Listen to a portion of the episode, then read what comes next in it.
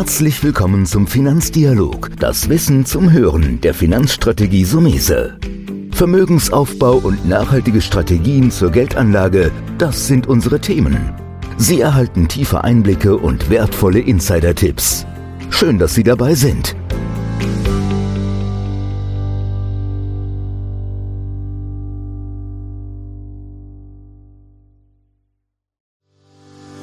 Herzlich willkommen zu einer neuen Folge von dem Podcast Deine Finanzrevolution von Antonio Somese, einem der führenden Experten und Autoren für Finanzen und Geldanlage in Deutschland. Erfahre echte Erfolgsanleitungen für mehr Rendite und Sicherheit mit deiner Geldanlage. Live aus der Praxis. Viel Freude beim Zuhören, Lernen und Umsetzen. Denn jetzt ist die Zeit gekommen für deine Finanzrevolution. Ja, hallo und herzlich willkommen zum heutigen Gespräch. Heute wird es super spannend. Heute reden wir Sachwerte.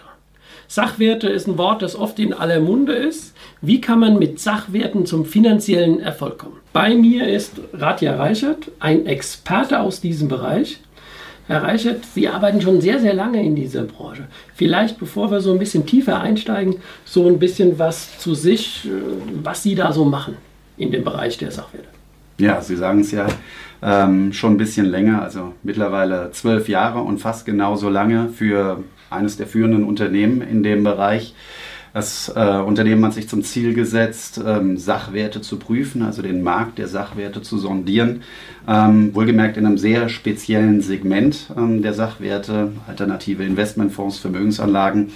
Ähm, und diese Produkte eben auf Plausibilität zu prüfen, ähm, auf die Eintrittswahrscheinlichkeit zu prüfen und die dann eben für Berater, für Banken, aber eben auch sogenannte IFAs, bankenunabhängige Finanzdienstleister zur Verfügung zu stellen, aber eben auch die Dienstleistung als auslagerungsfähige zur Verfügung zu stellen. Das, das hört sich fast so ein bisschen an TÜV, würde ich jetzt fast sagen. Also so im ersten Moment, Finanzindustrie, man kann ja ruhig Finanzindustrie sagen, hat Produkte und diese Produkte sollen ja dem Anleger einen gewissen Erfolg bescheren.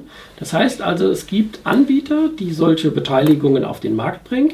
Ihr schaut euch die an. Vielleicht wird es ein bisschen klarer, wenn wir mal sagen, was gibt es denn da so für Produkte überhaupt im Beteiligungssachwertebereich?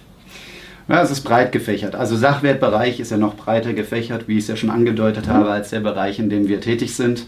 Ähm, in dem Bereich, in dem wir tätig sind, sind es in erster Linie der Klassiker, die Immobilie. Ähm, und dort sowohl die Wohnimmobilie als auch die Spezialimmobilie. Mit Spezialimmobilie meine ich dann so wie Einzelhandelsimmobilien, Kindertagesstätten oder ähnliches. Aber es geht auch darüber hinaus, zum Beispiel aktuelles Thema Flugzeugfonds gibt es. Es gibt ähm, Beteiligungsmodelle wie Private Equity, die auch dann innerhalb eines ähm, alternativen Investmentfonds abgebildet werden. Das sind dann börsenunabhängige Titel, die dort eben enthalten sind in so einem Private Equity Fonds. Also eine relativ breite Bandbreite. Regenerative Energien werden oft gerne auch mit eingenommen. Ähm, Windkraft kennen viele, Solarenergie kennen viele, aber das dann eben auch als Zweitmarktfonds, also eine sehr breite Bandbreite an mhm. Möglichkeiten. Also kann man so ein bisschen zusammenfassend nur sagen, ich kann also hingehen, kann sagen, ich investiere in so ein Einzelnes oder so ein Park aus Windrädern oder so eine Fläche von Solarzellen oder Bürogebäude beispielsweise. Da hatte ich vor Jahren mal was gesehen. Da gab es einen Anbieter, der hatte das, ich glaube, die Deutschlandzentrale von, von ich glaube, ähm, in Holland war das ähm, Microsoft oder wen als Objekt gehabt. Das heißt, das sind die Möglichkeiten, die mhm. ich so als einzelner Anleger habe. Wenn man vielleicht, lassen wir uns da noch mal ein bisschen tiefer reingehen, bleiben wir mal bei dem Beispiel, was Sie mit der Immobilie hatten. Das, wie muss man sich so eine Immobilienbeteiligung vorstellen? Das ist auch ein sehr guter Punkt, den Sie ansprechen, weil da sind wir so äh, schon sehr schnell im Risikoprofil. Also es gibt tatsächlich die Unterscheidung zwischen einer Einzelinvestition, die ich tätigen kann, also der Fonds, der ein einzelnes Investi äh, Investitionsgut in sich trägt, ähm, beispielsweise die einzelne äh, Immobilie, die Büroimmobilie als Beispiel wie in Ihrem Beispiel, oder aber der Fonds, der sagt, nein, ich investiere nicht nur in eine Immobilie, nicht nur an einem Standort, möglicherweise sogar nicht nur in einem Land, okay. sondern deutlich breiter. Also ähm, das ist dann ganz abhängig davon, wie auch das Risikoprofil, und das ist ja Ihr Job dann am Ende des Tages, da mit dem Kunden drüber zu gehen, ähm, wo die Reise hingehen sollte mit so einem Kunden, wie er allokieren möchte. Mhm.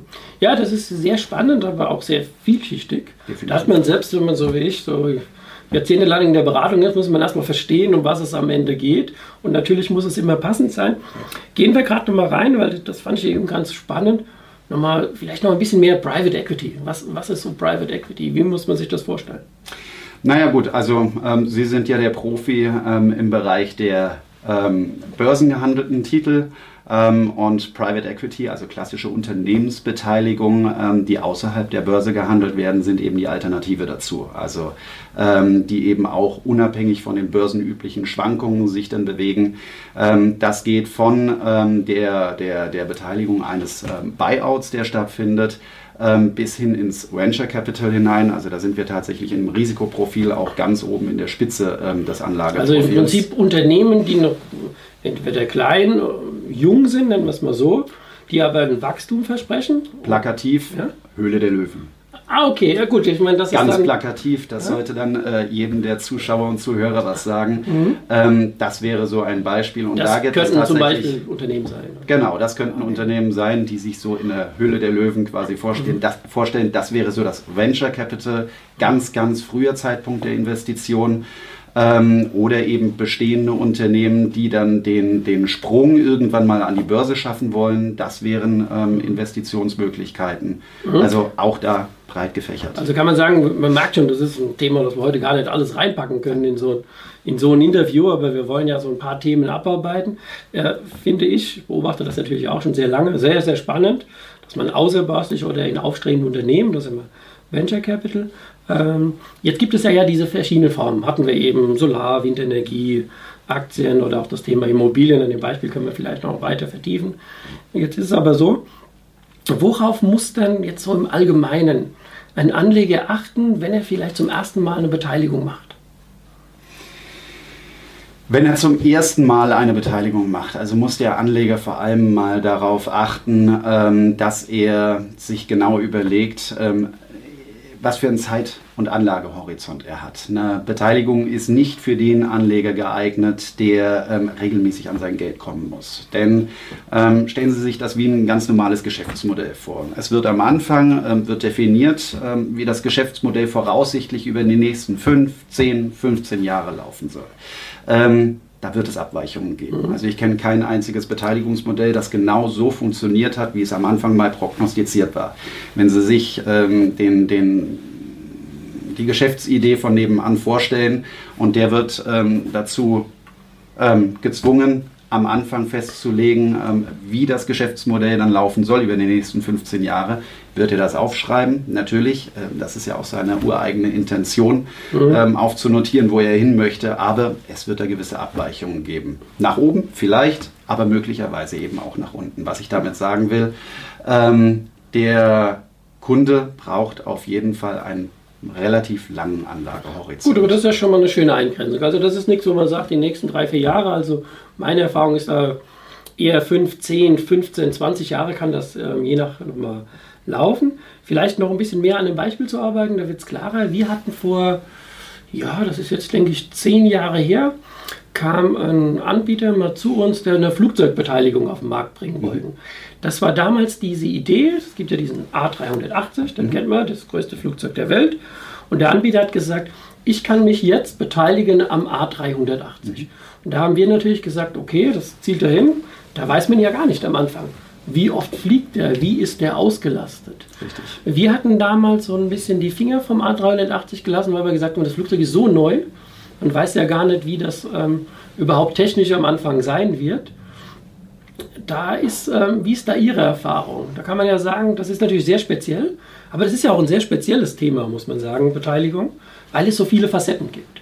Aber wenn man an dem Beispiel mal dranbleiben, ähm, was könnten die Gründe sein, und in dem Beispiel sich ja so gegen den A380 zu entscheiden? Ist das einfach nur meine Intention oder das Bauchgefühl oder das richtig zu sagen, oh, das ist zu neu, das, das lassen wir lieber mal? Oder wie sehen Sie sowas?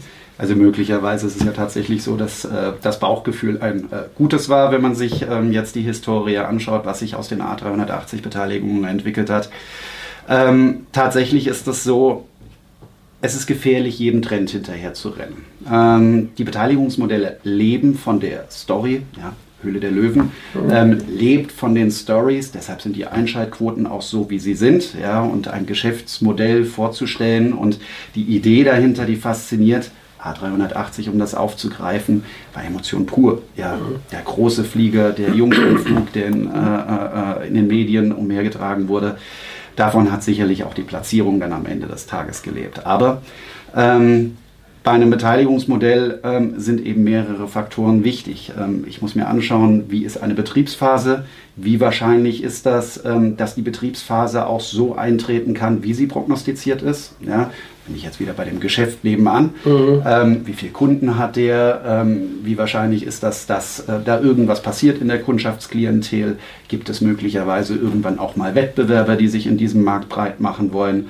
Ähm, all das sind Faktoren, die hier eine Rolle spielen können über die Betriebsphase, aber eben auch im Exit. Das heißt, wenn ich nachher ähm, in die Veräußerung meines Geschäfts gehe, weil ähm, jetzt wieder das Geschäft von nebenan, der möchte das idealerweise seinen Kindern mal vererben, aber wir leben ja davon, dass dann irgendwann auch mal das Geld realisiert wird. Ja, und auch so ein Beteiligungsmodell lebt davon, dass das Geld realisiert wird, eben durch den Exit, durch den Verkauf.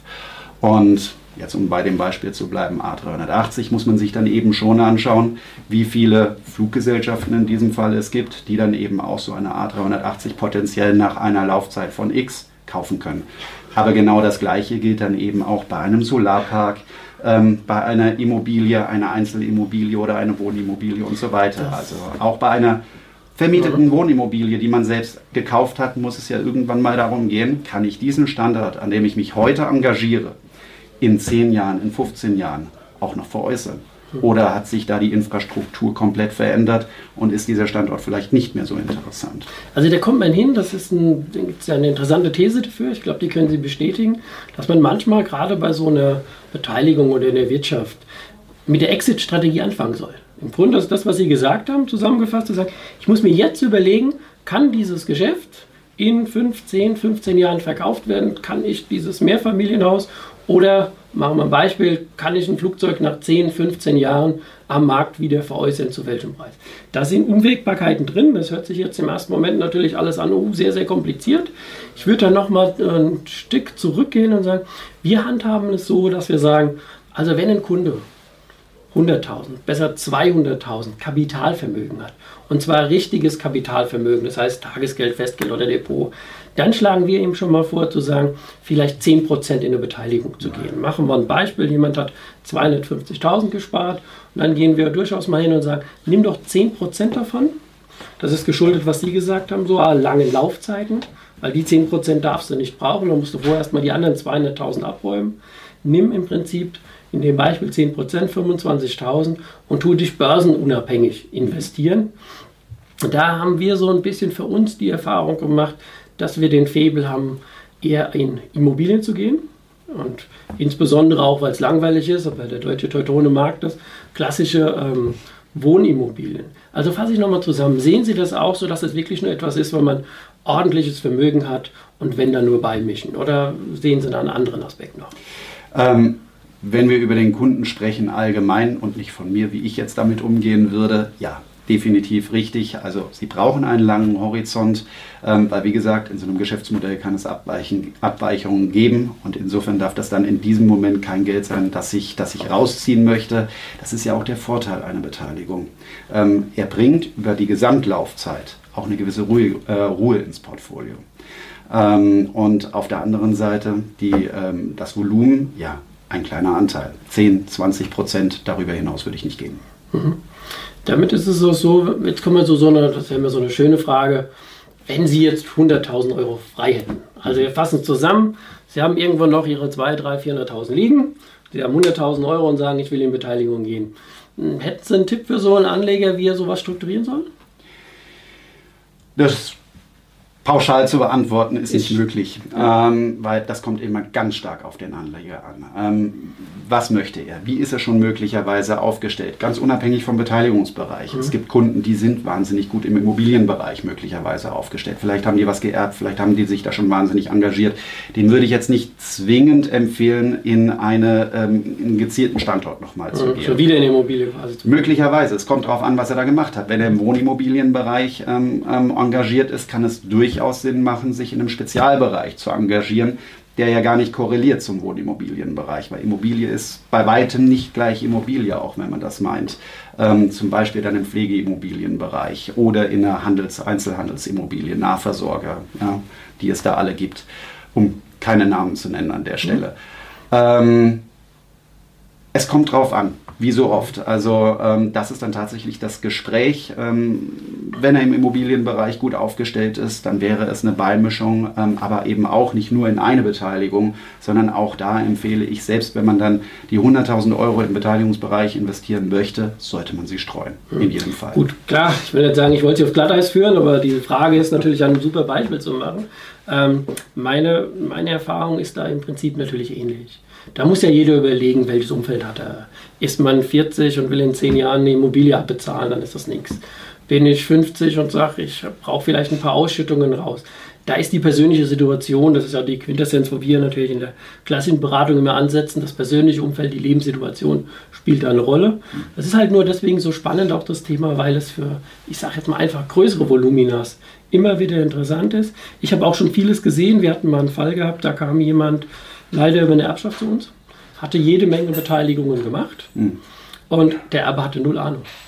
Also wir mussten ihm erstmal erklären, was das überhaupt ist. Und das klassische Thema ist vielleicht, was Sie auch andeuten, Klumpenrisiko. Also wenn ich zusammenfasse, um Gottes Willen die 100.000 nicht in eine einzige, weil das natürlich wieder das klassische Problem. Hast du eins, das läuft, bist du der König. Läuft es gar nicht, bist du auch, sage ich mal, wirklich genau. scherzhaft der Folter. Das muss man auch mal so hart ausdrücken. Sondern dann würde man gehen und wahrscheinlich in drei, vier Pakete mindestens gehen. Richtig. Das ist sehr spannend. Würden Sie, Sie sind ja auch Familienvater an der Stelle, würden Sie Ihrem Kind auch eine Beteiligung anbieten? Ähm, also ich bin Familienvater und meine Kinder sind jetzt tatsächlich zu jung, um äh, mit ihnen über Beteiligungen zu sprechen, weil ähm, wenn man über Beteiligungen spricht, sollte so eine gewisse Grundabsicherung ähm, ähm, und Vorsorge eben auch schon getroffen sein. Ähm, da ist jetzt nicht die Beteiligung, nicht jede Be äh, Beteiligung geeignet. Im Immobilienbereich kann man dann irgendwann mal beimischen. Aber für meine Kinder ist das jetzt sicherlich noch nicht das Richtige. Da würde ich langfristig orientiert, auch nicht zu konservativ, ich persönlich nicht, ähm, würde da schon ähm, im Aktienbereich, Aktienfonds, aber vielleicht auch einen Mischfonds ähm, ähm, ähm, investieren. Insofern, also selbst wenn ich mich mit Beteiligung gut auskenne, nicht in dem Bereich jetzt äh, für meine doch noch jungen Kinder im Beteiligungsbereich investieren. Gut, ich denke, das ist auch nachvollziehbar. Man braucht ja erstmal, da sind wir wieder vielleicht an dieser magischen Grenze, die ich für mich jetzt und für unser Haus entwickelt habe. Gesagt, also so die, die sechsstellige Vermögen sollte da sein und dann so ein bisschen beimischen. Vielleicht noch so ein bisschen Fazit zusammengefasst. Also tun Sie das noch mal ein bisschen auf, weil das hat mir gut gefallen, dieses Thema, man soll nicht springen, weil es sich gut anhört. Das ist so ein bisschen dieser Storytelling-Aspekt. Vielleicht ja dem Anleger nochmal an die Hand geben, dass er, wie nüchtern soll er da rangehen, wenn es sich das zu gut anhört. Muss man auch manchmal sagen. Manchmal hören sich solche Sachen zu gut an. Ja, das ist auch so ein bisschen die Erfahrung, was die Erfahrung gezeigt hat, historisch gesehen. Ähm, es gab ähm, vor einer Regulierung, die es ja vor einigen Jahren gegeben hat. Also da hat der Gesetzgeber ja schon ähm, die Beteiligungsmodelle angefasst auf der regulatorischen Seite, sprich ähm, den geschlossenen Fonds, wie er damals ähm, hieß, auf ähm, die Ebene des, Altern äh, des Investmentfonds gehoben, ja, als alternativen Investmentfonds. Ja. Gleiches Gesetzbuch, das KAGB jetzt für beide zuständig. Ähm, Innerhalb dieser Regulierung ähm, ist auch reguliert worden, welche Investitionen noch getätigt werden dürfen in so einem alternativen Investmentfonds. Ähm, es ist also nicht mehr jedes Geschäftsmodell zulässig. Vor dieser Zeit, kurzer Exkurs, um jetzt mhm. zum Punkt und zur Antwort der Frage zu kommen, ähm, vor dieser Zeit war es so, dass ähm, es klassische Geschäftsmodelle gab, ähm, die mehr oder weniger gut funktioniert haben, aber sich dann ähm, Häuser auch überlegt haben, okay, mit welcher Geschäftsidee können wir denn jetzt noch mehr Menschen begeistern? Und ähm, da sind tatsächlich ähm, einige Initiatoren auf wirklich tolle Geschichten gekommen, die aber vom Storytelling gelebt haben und leider Gottes ähm, häufig wenig Substanz gehabt haben und leider Gottes auch häufig nicht so wirklich gut funktioniert haben. Insofern bin ich da sehr, sehr es ist, eine, es ist ein Weg, der letztlich zu dem geführt hat, wo wir heute sind, dass der Gesetzgeber eben auch den Hebel angesetzt hat, ähm, dass wir ein KGB haben. Insofern, ich möchte diese Vergangenheit gar nicht verteufeln, weil ich bin dankbar drum. Mhm. Dadurch haben wir diese Produktgüte, wie wir sie heute haben. Nur ähm, zum Thema Storytelling, Vorsicht, wenn sich was zu toll anhört. Ähm, das mag sich blumig, mag blumig sein, aber nicht alles davon funktioniert. Also man muss auch klar nüchtern betrachten, ähm, wie ist das Einstiegsszenario, wie sind die Preise in diesem Einstiegsszenario, da bin ich wieder bei dem Punkt von vorhin, wie ist die Bewirtschaftung geplant über die Laufzeit und wo soll ausgestiegen werden, wie, wahrscheinlich, äh, wie wahrscheinlich ist das, dass ich so äh, aussteigen kann, wie es geplant ist, wie groß ist der Markt zu dem Zeitpunkt, das muss man antizipieren können. Und wenn man an irgendeiner dieser Punkte sagt, pff, weiß ich nicht, ob das realistisch ist, sollte man aussteigen. Mhm. Ja gut, das deckt sich auch so ein bisschen mit meiner Erfahrung. Wir hatten mal eine Mandantin, die hatte, kam einem Gesamtvermögen von rund 60.000 Euro und hatte auch so eine Story gehabt. Das war in Den Haag. Ich erinnere mich jetzt nicht mehr an die Immobilieform. Ich glaube, es war auch ein Bürogebäude in Den Haag. Mhm. Und da hatte sich überlegt, bei einem anderen Vermittler 30.000 zu zeichnen. Und dann habe ich gesagt, gucken Sie mal, Sie sind Mitte, Ende 30 zu dem Zeitpunkt, hatte keine eigene Immobilie und dann legen sie sich fest. Also das, das Prospekt, der Prospekt war super. Also ich habe fast da gezuckt und gesagt, würde ich vielleicht auch machen. Aber es hat dann in der Situation nicht gepasst. Das ist immer so ein bisschen, deswegen glaube ich, muss man manchmal dem Anleger schützen. Mhm, ja? Definitiv. Auch, auch, wir als Berater, muss man auch oft sagen, wir müssen auch aufpassen, dass man so Stories nicht zu gut sind. Man sitzt ja auch mal falsch. Ähm, man muss auch immer mal von einem Worst-Case-Fall ausgehen. Also wenn ich heute ein Depot empfehle, ein offenen Depot oder sagen wir einen Aktienfonds, dann haben wir den Vorteil, ich kann ja täglich verkaufen, aber ich muss immer wissen, wie der Kurs ist. Der Kurs kann tiefer sein, dann kann er wieder hochgehen, aber wenn ich im falschen Beteiligungsbereich ist, habe ich auch mal einen Totalverlust. So ist das. Und, und deswegen sagen wir ganz klar, wenn ich jetzt 100% Kapital habe und 10% Kapitalverlust erleiden würde, holen wir das wieder rein. Ähm, diese, dieser Bereich ist, wie gesagt, in meinen Augen mega spannend, mhm. aber nicht für jeden. Gibt es noch etwas, wo Sie sagen, oder da komme ich nochmal zum Anfang des Gesprächs zurück, das war jetzt nur für mich so eine einfache Sache mit dem TÜV mal zu regeln. Jetzt kriegen Sie als Experte Ihr Haus ja immer wieder wahrscheinlich Dinge zum Prüfen. Früher war das unendlich viel. Die Regulierung hat ja die Anzahl der Produkte reduziert, was denke ich wir alle positiv sehen müssen, weil die anders reguliert sind. Aber wenn man jetzt sagt, wenn ich 100 Möglichkeiten, ich weiß ja nicht, was ihr im Jahr so auf den Tisch bekommt, ähm, kann man da sagen, äh, da fliegt äh, die Hälfte Ruhe durch, 10 Prozent oder ähm, wie oft sagt ihr auch als Experte, oh, der Initiator hat eine tolle Idee, eine tolle Story, aber sehen wir anders? Mhm. Ähm, das passiert tatsächlich sehr oft. Ähm, weniger häufig als früher. Ich habe gesagt, da mhm. hat sich ja auf der Gesetzgeberseite ein bisschen was getan. Wohlgemerkt, das muss man auch dazu sagen, gibt es zwei Bereiche. Ähm, es gibt den alternativen Investmentfonds und dann gibt es auf der anderen Seite ähm, die Vermögensanlagen. Ähm, die Vermögensanlage, da ist noch etwas mehr Spielraum für die Anbieter, auch von den Geschäftsmodellen, die da bespielt werden können, ähm, sodass sie im alternativen Investmentfonds durch die gesetzliche, durch die aufsichtsrechtliche Maßgabe schon eine gewisse Einschränkung im Vorfeld haben. Ähm, aber auch da wir nicht bei jedem Geschäftsmodell dabei sind, dass es da auch Geschäftsmodelle sind, wo wir sagen, ähm, das begleiten wir nicht. Ähm, und im Vermögensanlagenbereich gilt es noch genauer hinzuschauen. Ja, aber eine Anzahl ist schwierig. Das kommt immer auch darauf an, wie viele Modelle gerade in den Markt kommen ähm, gerade durch die Regulierung entwickelt sich das jetzt erst wieder nach und nach ähm, nach oben, auf einem sehr ordentlichen Maß mittlerweile zugegebenermaßen auch, weil die Initiatoren, die Anbieter, die Produkthersteller auch ähm, wahnsinnig viele Aufgaben zu erfüllen hatten von Seiten der Bundesaufsicht, der BaFin. Ähm, und jetzt aber eben sukzessive auch mit immer mehr Produkten in den Markt kommen. Insofern auch für uns ähm, das Ziel immer, oder die Aufgabe, immer genauer hinzuschauen und ähm, ja, weiter zu prüfen. Gut. Ähm, das ist ja eine Expertise, auf die wir als unser Haus auch gerne zurückgreifen. Jetzt haben wir viel Theorie gemacht. Jetzt würde ich so zum Abschluss vielleicht nochmal gehen. Naja, die Motivation, so eine Anlage zu machen, ist ja zum Teil börsenunabhängig zu sein, sein Vermögen viel breiter zu streuen, vielleicht auch in eine Immobilienbeteiligung oder in so einem ganzen Korb, was wir oft machen, mit mehreren Wohneinheiten zu gehen an verschiedenen Standorten. Aber wir müssen natürlich auch nochmal reden, die Motivation liegt ja auch ein bisschen in der Rendite. Kann man da so ein bisschen ein Spektrum oder einen Korridor geben und sagen, naja, die, die konservativen Beteiligungen, die hast du eher in dem Prozentbereich und ich denke mir so, Höhle der Löwen, vorbastlich, wo das Unternehmen auch eine ganz andere Entwicklung nehmen kann. Das kann explodieren, das kann aber auch von einem Mitbewerber gefressen werden oder schief liegen. Wo würde man die Renditen so ein bisschen sehen? Ähm, das ist natürlich schwierig, weil ich glaube, wir sprechen mit dem Podcast ähm, eine sehr breite Klientel an. Ähm, wichtig ist, dass man auf jeden Fall sich nur dann über Beteiligungen Gedanken macht, wenn man äh, die gewisse Risikotragfähigkeit auch diesbezüglich hat.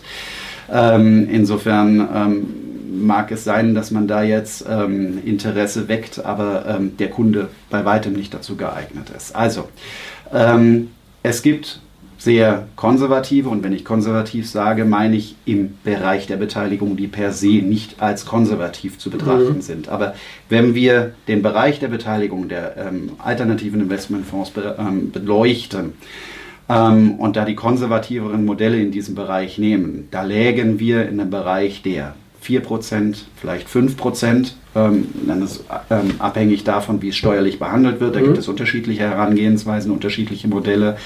Ja, und dann im Venture Capital ähm, bis deutlich hinein in den zweistelligen Prozentbereich. Mhm. Ja, das hatte ich auch so meine Erfahrung so ein bisschen gelesen. Das ist einfach eine Spannbreite, wie es immer so ist. Richtig. Deswegen war es mir ganz wichtig, dass wir jetzt eher so zum Ende des Gesprächs über Renditen reden. Weil mir war es am Anfang, und ich glaube, da sind Sie vielleicht auch meiner Meinung, dass wir erst dieses Thema beleuchten müssen. Das ist speziell, es ist sehr, sehr spannend. Und der Fehler, der auch manchmal beim Storytelling gemacht wird, ist, dass ich nur die Rendite sehe. Ja? Richtig. Das ist ja richtig. das auch. Ähm, manchmal habe ich auch so das Gefühl, naja Gott, wenn heute könnte ja auch sein, ich habe eine Rendite von 4 bis 5 Prozent und am Ende kommen nur 3 raus, dann müsst ihr heute in der zinslosen Zeit auch schon glücklich.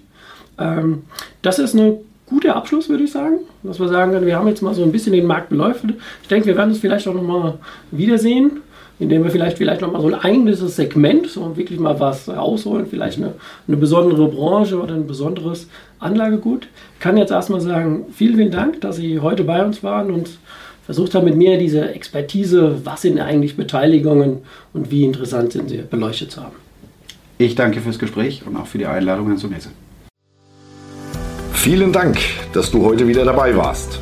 Wenn dir gefallen hat, was du heute gehört hast, dann war das nur die Kostprobe wissen willst, wie du dein Geld sicher und rentabel anlegen kannst, dann besuche jetzt www.somese.de-bewerbung und bewirb dich für ein Strategiegespräch. In diesem kostenlosen Erstgespräch wird eine individuelle Strategie für dich erstellt. Du lernst, wie du deine Finanzen endlich richtig ordnest, dein Geld strategisch sinnvoll investierst und finanzielle Sicherheit im Leben aufbaust. Vergiss eine Sache bitte nicht. Dein Vermögen vermehrt sich nicht von alleine. Du brauchst einen erfahrenen Mentor, der dir zeigt, welche Schritte du befolgen sollst und welche besser nicht. Wir haben Menschen in ganz Deutschland dabei geholfen, einen glasklaren Überblick über ihre Finanzen zu erhalten und damit langfristig dreimal mehr Vermögen zu erzielen. Wenn du wissen willst, ob du dafür geeignet bist, dann bewirb dich jetzt unter www.somese.de-bewerbung.